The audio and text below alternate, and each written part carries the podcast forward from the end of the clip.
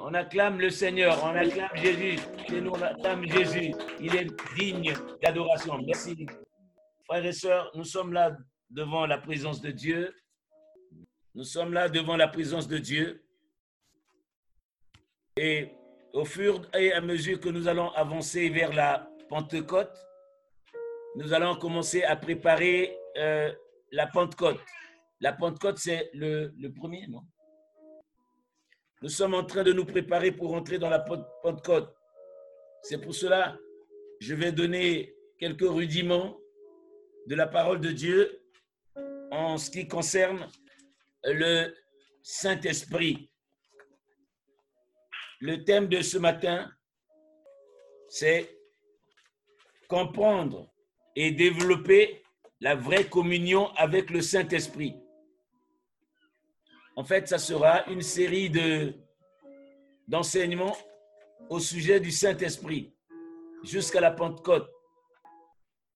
Et pour ceux qui n'ont pas encore compris comment développer une vraie communion avec le Saint-Esprit, ce matin, nous allons aller en toute simplicité au travers de la parole de Dieu pour voir quels sont les rudiments, quels sont les éléments, quels sont, d'après la parole de Dieu, ce qu'il faut faire pour que tu sois toujours, euh, que le Saint-Esprit soit toujours présent dans ta vie? Nous allons développer au fur et à mesure jusqu'à Pentecôte.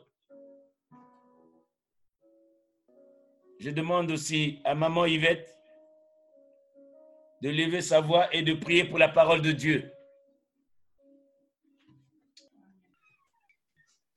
Alors, sans tarder, nous allons prendre la parole de Dieu dans 2 Corinthiens chapitre 13. 2 Corinthiens chapitre 13, il y a des Bibles. Nous allons lire au verset 13. Alors, c'est Paul qui conclut Paul qui conclut euh, dans le livre des Corinthes, la lettre, l'épître aux Corinthiens, il conclut, il conclut cette lettre. Il dit, il conclut la lettre, le deuxième épître aux Corinthiens, il conclut la lettre. Il dit au verset 13 que la grâce du Seigneur Jésus-Christ, l'amour de Dieu et la communion du Saint-Esprit soit avec vous tous. C'est l'une des conclusions. Il concluait son, son épître aux Corinthiens que la grâce de Jésus-Christ, l'amour de Dieu et la communication du Saint-Esprit soient avec vous. On peut dire communication du Saint-Esprit ou communion du Saint-Esprit, c'est la même chose. Amen. À l'origine, le sens du mot grec traduit par grâce, là je vais parler de la grâce du... En fait, le Saint-Esprit, c'est une grâce que Dieu a déposée dans le monde. Si je parle de la grâce, c'est parce que à l'origine, le sens du mot grâce euh, en grec était la beauté extrême les Grecs, ils appréciaient et recherchaient la beauté dans la philosophie grecque et dans, les sports et dans la poésie. Et le, dans la poésie aussi, mais dans les théâtres, parce que les, Grecs, ils aimaient ça. Dans les sculptures, dans l'architecture, ils aimaient la beauté. Et bien sûr, il parlait aussi des montagnes, des torrents, des paysages côtiers. Et il parlait de, des environnements. Donc, il parlait de la beauté. Alors, lorsque la beauté d'une chose procurait du plaisir au sculpteur, par exemple, ou à l'auditeur grec, il disait que cette chose était pleine de grâce. En fait, l'origine du mot grâce vient de là. parce que je vous ai dit que le Saint-Esprit, c'est une grâce que Dieu a déposée dans le monde. Alors, cette signification finit par prendre un sens plus large qui inclut non seulement la beauté des choses, mais aussi la beauté des ouvrages, des actions, des pensées, de l'éloquence, parce que les, Grecs, ils aimaient ça, et même de l'humanité. Euh, tout pouvait être considéré comme pleine de grâce. Lorsque le, euh, le, Saint-Esprit est venu visiter la Vierge Marie, il a dit euh, à Marie, sois remplie de grâce. Il dit que Marie était remplie de grâce, pleine de grâce. Une seconde signification de grâce était la faveur, la bonté émanant d'un amour débordant, d'un amour débordant et inconditionnel. Donc, sans, sans attente d'une quelconque récompense en retour. Donc, il y avait également un troisième sens pour grâce. Un troisième sens pour la grâce euh, qui, s'appliquait à une action hautement digne de, de louange et qui révélait des vertus dépassant la commune mesure. Enfin, pour résumer, la grâce venant de Dieu est une faveur imméritée de Dieu qu'il accorde à qui il veut. Donc, la grâce, au sens spirituel du terme, c'est euh, ce que Dieu accorde sans même que tu aies fait des efforts. C'est donc une grâce imméritée. Le Saint-Esprit, dans ce monde, c'est une grâce imméritée de Dieu. Amen. Amen. Alors, nous allons demander aux chrétiens qui sont là, à tous qui sont là, est-ce que depuis que vous êtes euh, euh, dans le Seigneur, vous avez reçu le Saint-Esprit, ou du moins vous avez entendu parler du Saint-Esprit? Beaucoup ont entendu parler du Saint-Esprit, mais ils l'ont jamais reçu.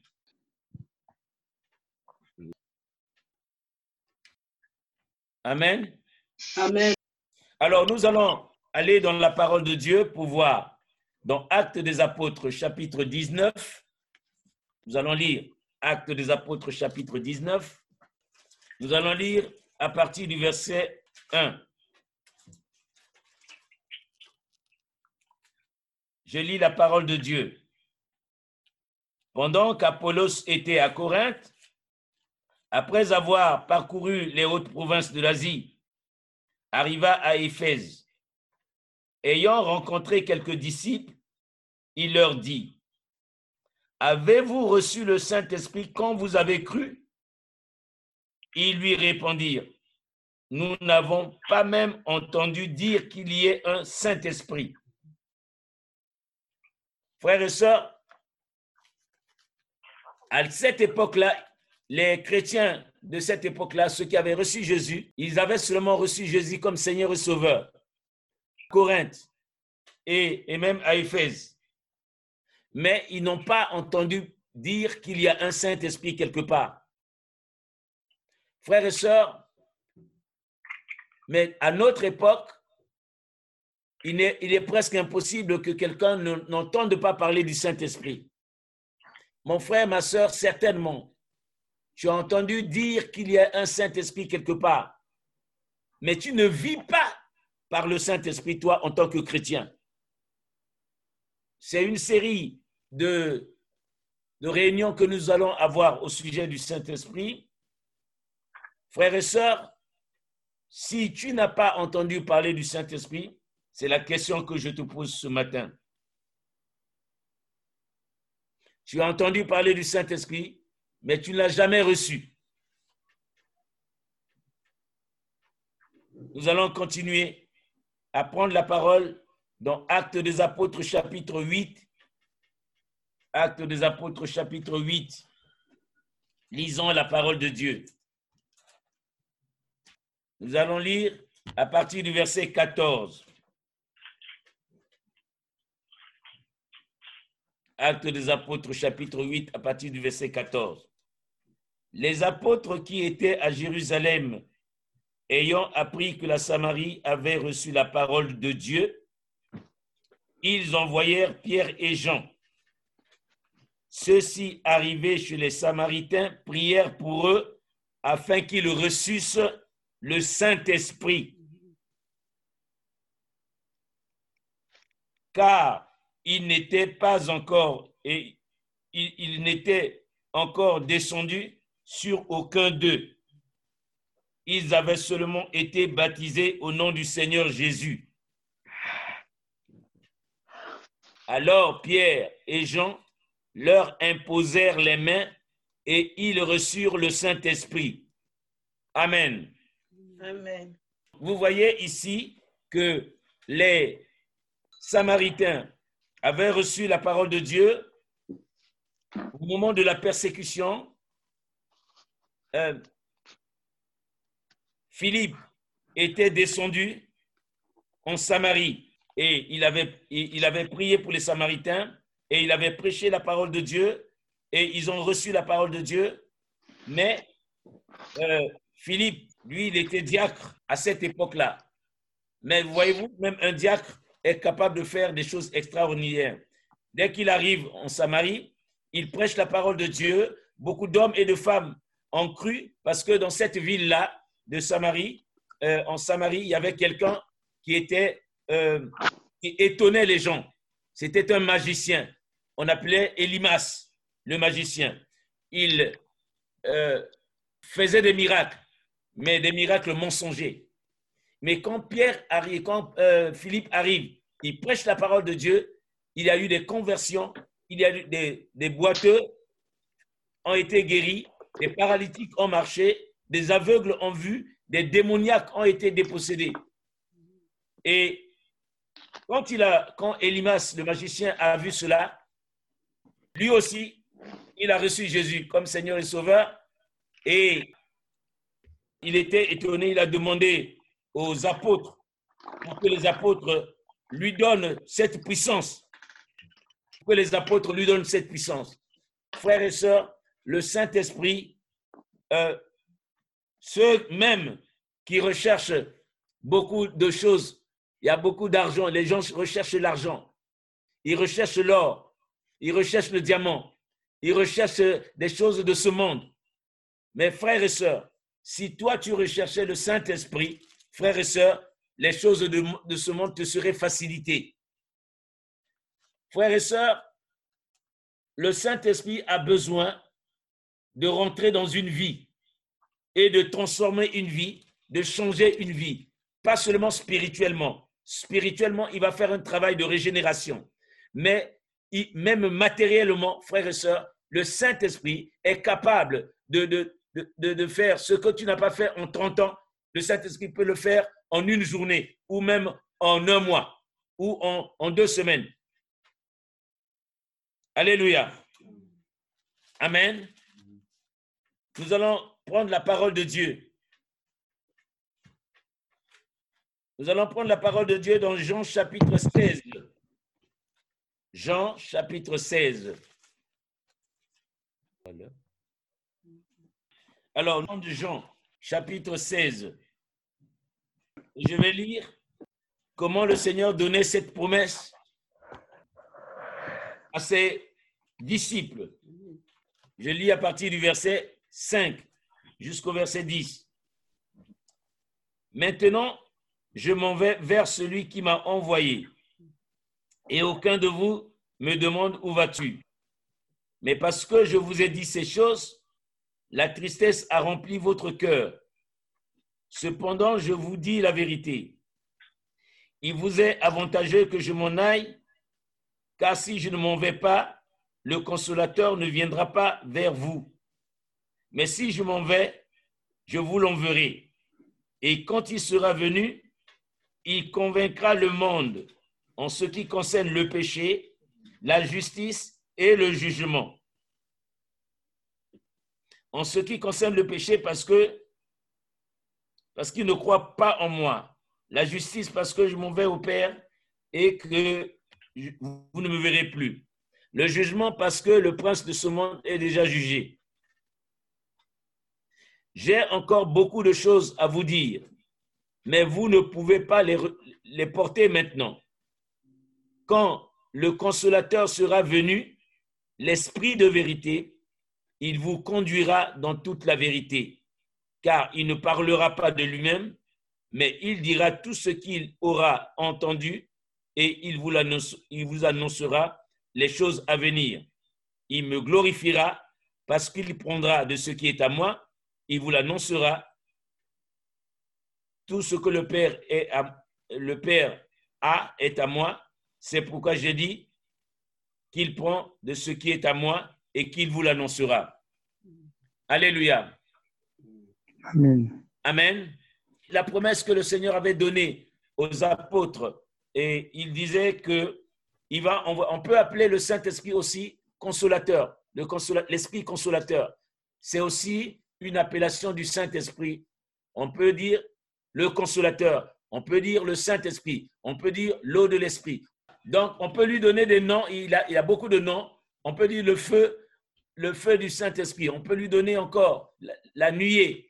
On peut donner beaucoup de noms. Mais ici, on nous parle de consolateur. Parce que le Saint-Esprit, quand il vient dans la vie de quelqu'un, je vous ai dit qu'il transforme la vie de quelqu'un, il change, il console même. Amen. Normalement, quand quelqu'un est- a reçu le baptême du Saint-Esprit, le Saint-Esprit, frères et sœurs, la honte, il n'en aura plus. Même devant une situation de malheur, mais vraiment, il tiendra fermement. Il consolera. Amen. Donc ici, la promesse a été déjà donnée par le Seigneur. Pendant qu'ils étaient avec le Seigneur, le Seigneur leur a, a donné cette promesse, frères et sœurs.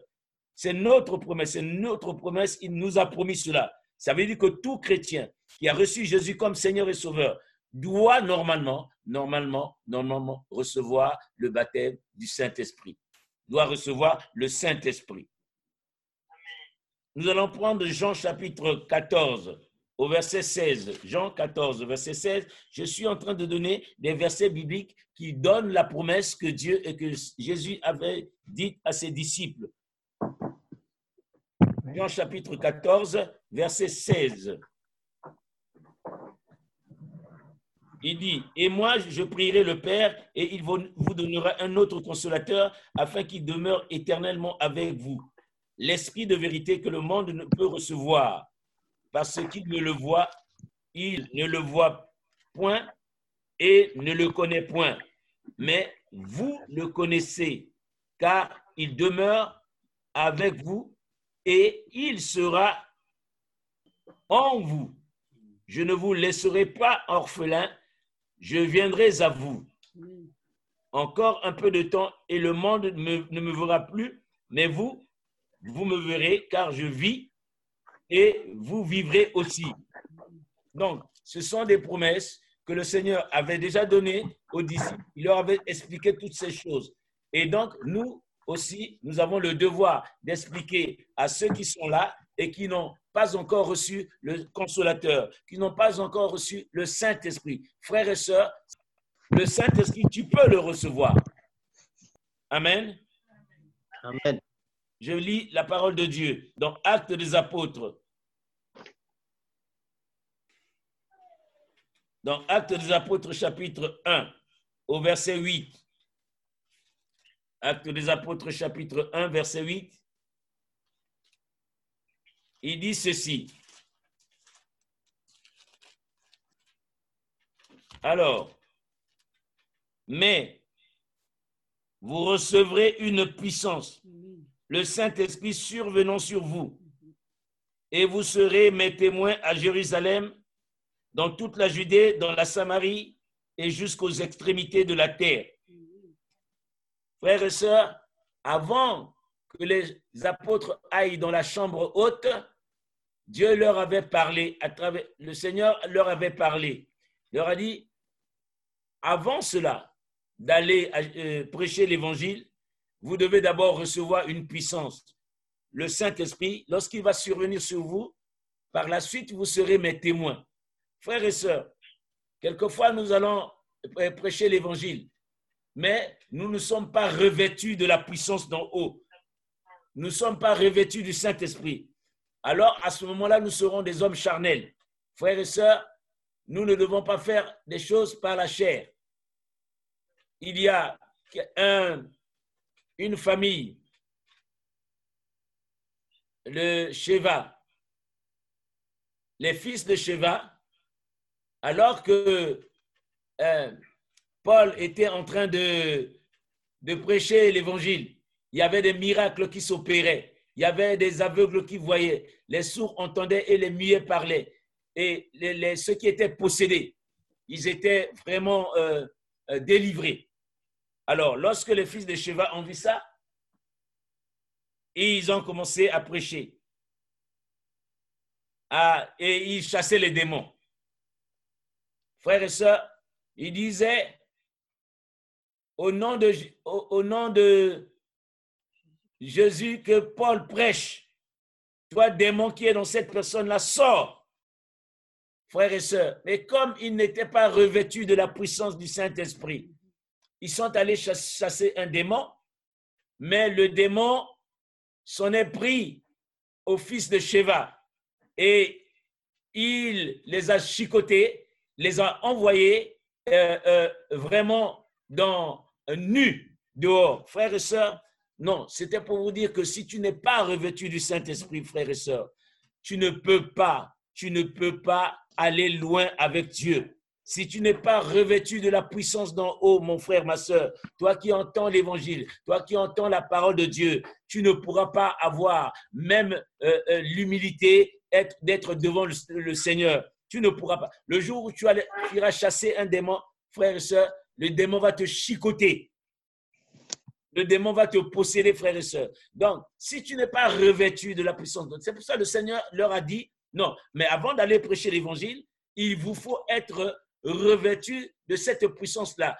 Mais vous recevrez une puissance, le Saint-Esprit qui surviendra euh, euh, sur vous, et par la suite, vous serez mes témoins dans la, euh, dans la Judée, dans la Samarie, à Jérusalem, pardon, dans la Judée, la Samarie et aux extrémités de la terre. Tu ne peux pas aller parler de Jésus dans les rues, dans les, dans les trains, les métros, seulement pour parler, frères et sœurs. Tu vas rencontrer des occultistes, des sorciers, des gens qui sont euh, euh, dans des, des œuvres des ténèbres.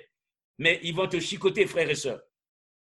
C'est pour cela que pour chasser un démon, mon frère, il faut être revêtu du Saint-Esprit, de la puissance du Saint-Esprit. C'est pour cela le Seigneur et, ils sont allés dans la chambre haute, ils sont restés pendant dix jours pour prier, pour recevoir le baptême du Saint-Esprit, et comme on le verra plus tard. Je continue encore. Nous allons lire la parole de Dieu. Dans Acte chapitre 2. Acte chapitre 2. On est acte 1, acte chapitre 2.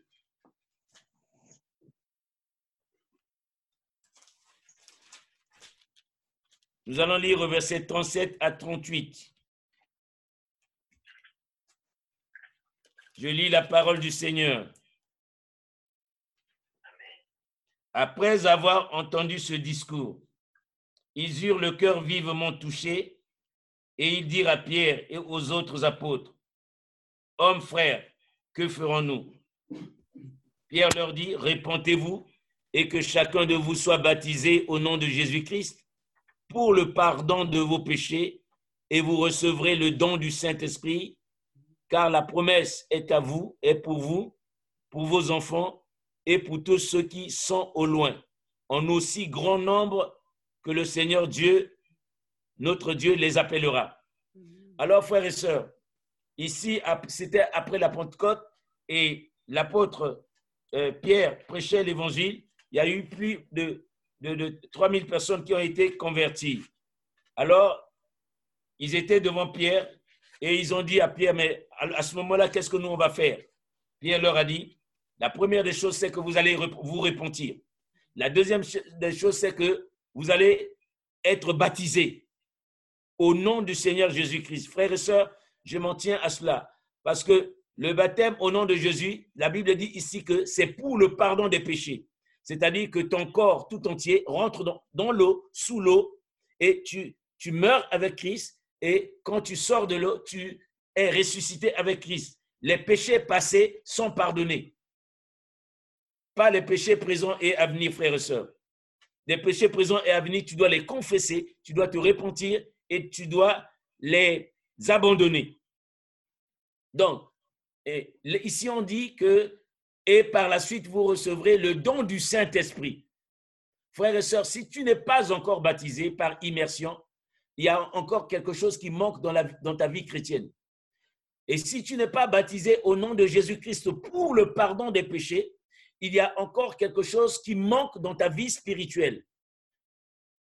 Frères et sœurs, tu as certainement été baptisé quand tu étais encore euh, euh, gamin. Frères et sœurs, c'était la volonté de ton père et la volonté de tes parents. Mais normalement, un chrétien euh, qui veut marcher avec le Seigneur doit prendre le baptême par immersion. Le baptême par immersion. Amen. Donc, il faut que tu commences à penser à ce baptême-là. Mais il faut penser aussi à recevoir le baptême par le Saint-Esprit. Baptême d'eau, baptême du Saint-Esprit. Il y a aussi le baptême de feu. Et le Seigneur dit, vous n'avez pas, vous n'allez pas euh, boire la coupe que je boirai. Et c'est vrai. Parce que le baptême du Saint-Esprit, frères et sœurs, c'est une promesse qui a été donnée pour tous les chrétiens. Si tu es chrétien et que tu n'es pas encore, tu n'as pas encore reçu le, le baptême du Saint-Esprit, le Saint-Esprit, il faut y penser parce que le Seigneur, euh, l'enlèvement se fera avec les personnes qui ont reçu le Saint-Esprit. Le Saint-Esprit qui sera sur le Seigneur et le Saint-Esprit qui sera sur toi, c'est ça qui fera que nous soyons enlevés. Alléluia. C'est le Saint-Esprit qui nous attirera au Seigneur quand il sera suspendu dans les airs. Nous allons continuer la parole de Dieu dans Acte chapitre 9, verset 17. Acte chapitre 9.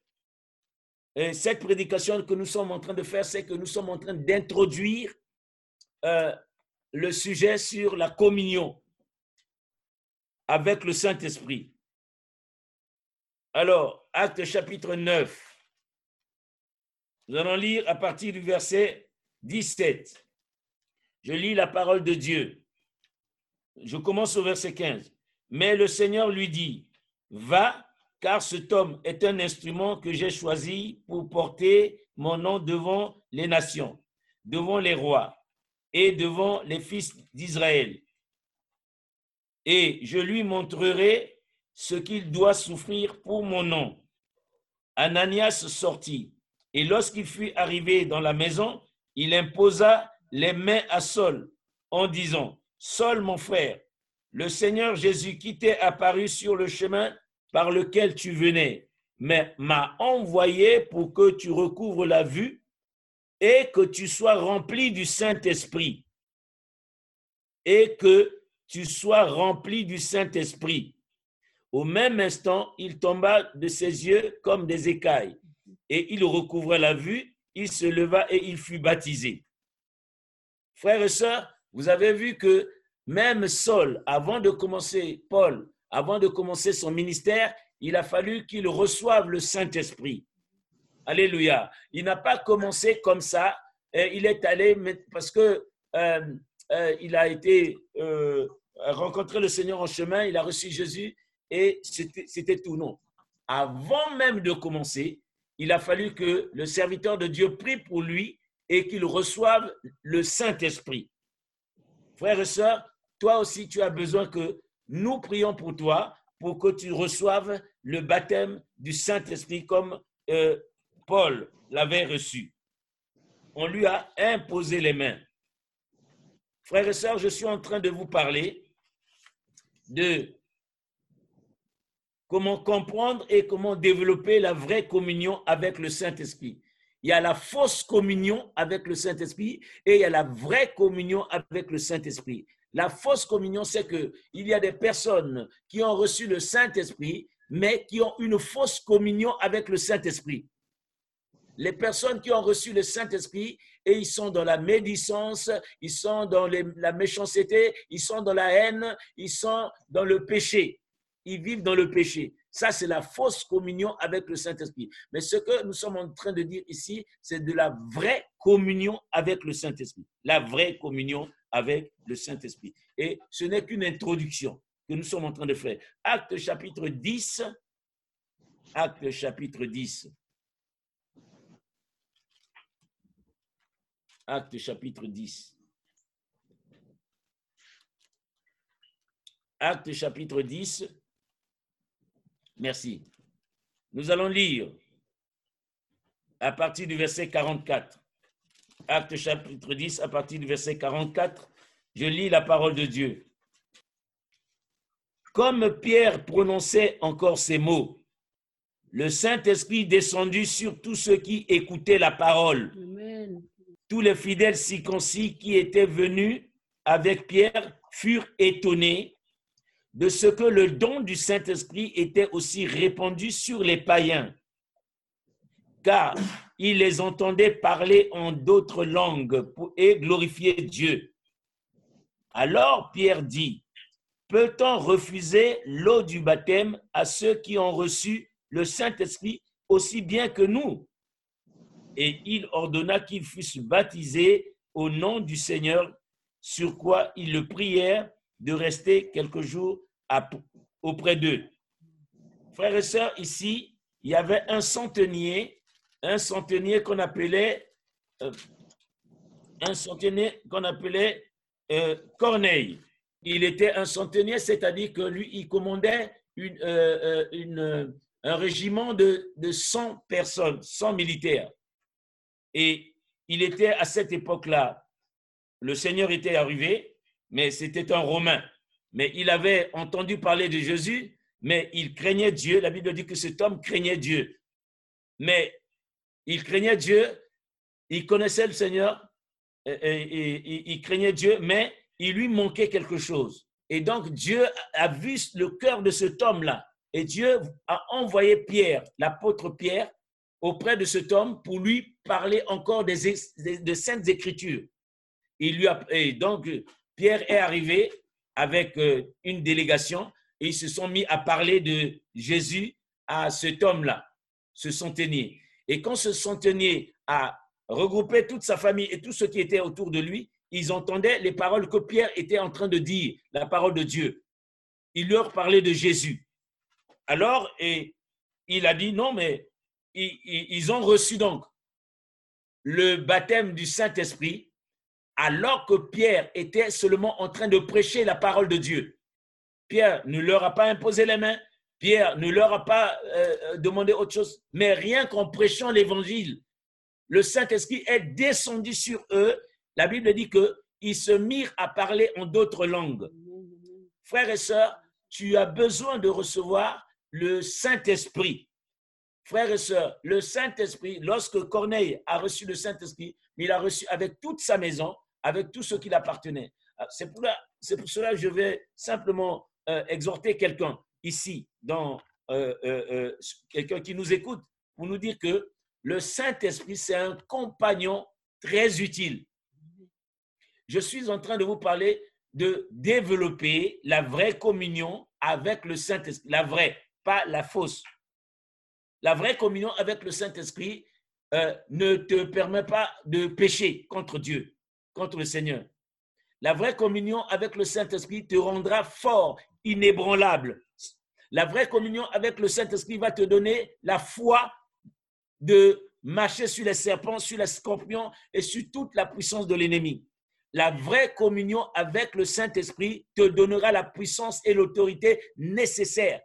La vraie euh, euh, communion avec le Saint-Esprit va développer, va développer en toi le, euh, la, la- la connaissance et la révélation de Jésus-Christ. La vraie communion du Saint-Esprit va te donner encore euh, une, une sagesse, une intelligence supérieure au-dessus de ce que toi tu as déjà reçu actuellement dans le monde, la connaissance du monde que tu as. Frères et sœurs, comment développer la vraie communion avec le Saint-Esprit? Prenons la parole de Dieu dans Matthieu chapitre 3. Je vais lire au verset 11.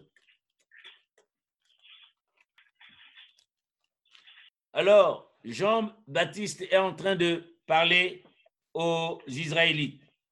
Il dit, donc au verset 11, Moi, je vous baptise d'eau pour vous emmener à la repentance. Mais celui qui vient après moi est plus puissant que moi. Je ne suis pas digne de porter ses souliers. Lui, il vous baptisera du Saint-Esprit et de feu. Amen. Lui, il vous baptisera du Saint-Esprit et de feu. Alors, vous allez voir que pendant la Pentecôte, il y a, la Bible dit que ils furent tous remplis du Saint-Esprit et les, langues comme des langues de feu sont descendues au milieu d'eux. Et lorsque les, enfants d'Israël étaient dans le désert, la Bible dit que la nuit, euh, le Seigneur les conduisait par la colonne de feu et le jour, il les conduisait par la colonne de nuée. C'est aussi le symbole du Saint-Esprit et de feu que Jean-Baptiste vient de dire, moi je vous baptise d'eau, mais vous, dans peu de temps, vous serez baptisés du Saint-Esprit et de feu.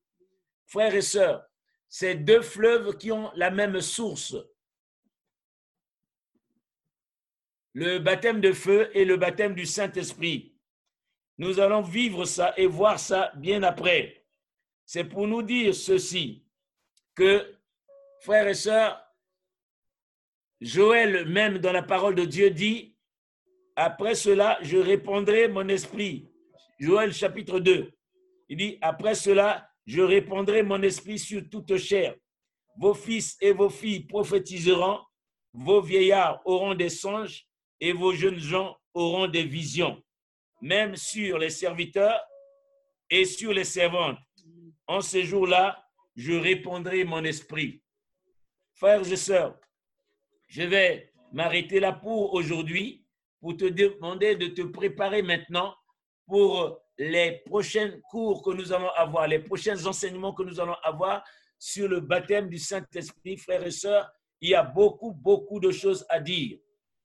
Donc, la vraie communion avec le Saint-Esprit, nous allons le vivre, nous allons le voir que euh, tout le monde peut le recevoir. C'est-à-dire que ceux qui ont reçu Jésus comme Seigneur et Sauveur peuvent recevoir ce baptême du Saint-Esprit, euh, le Saint-Esprit en eux.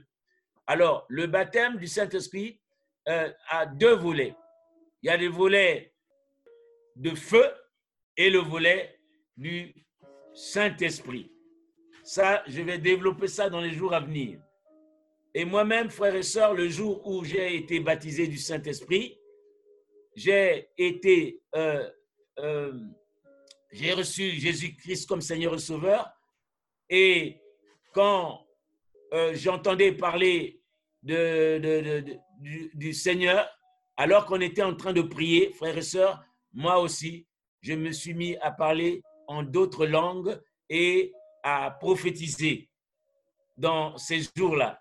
Donc, toi aussi, euh, Dieu peut, euh, en parlant même avec toi au téléphone ou sur écran, tu es en mesure de recevoir le baptême du Saint-Esprit nom de Jésus. Mais alors, le Saint-Esprit, tu peux, tu peux le recevoir avant le baptême d'eau par immersion, tu peux recevoir le baptême.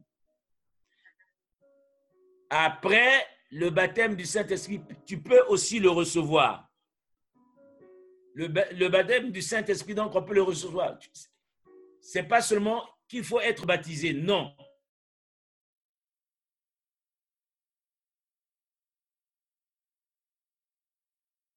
Même maintenant, là que je suis en train de parler, tu peux le recevoir.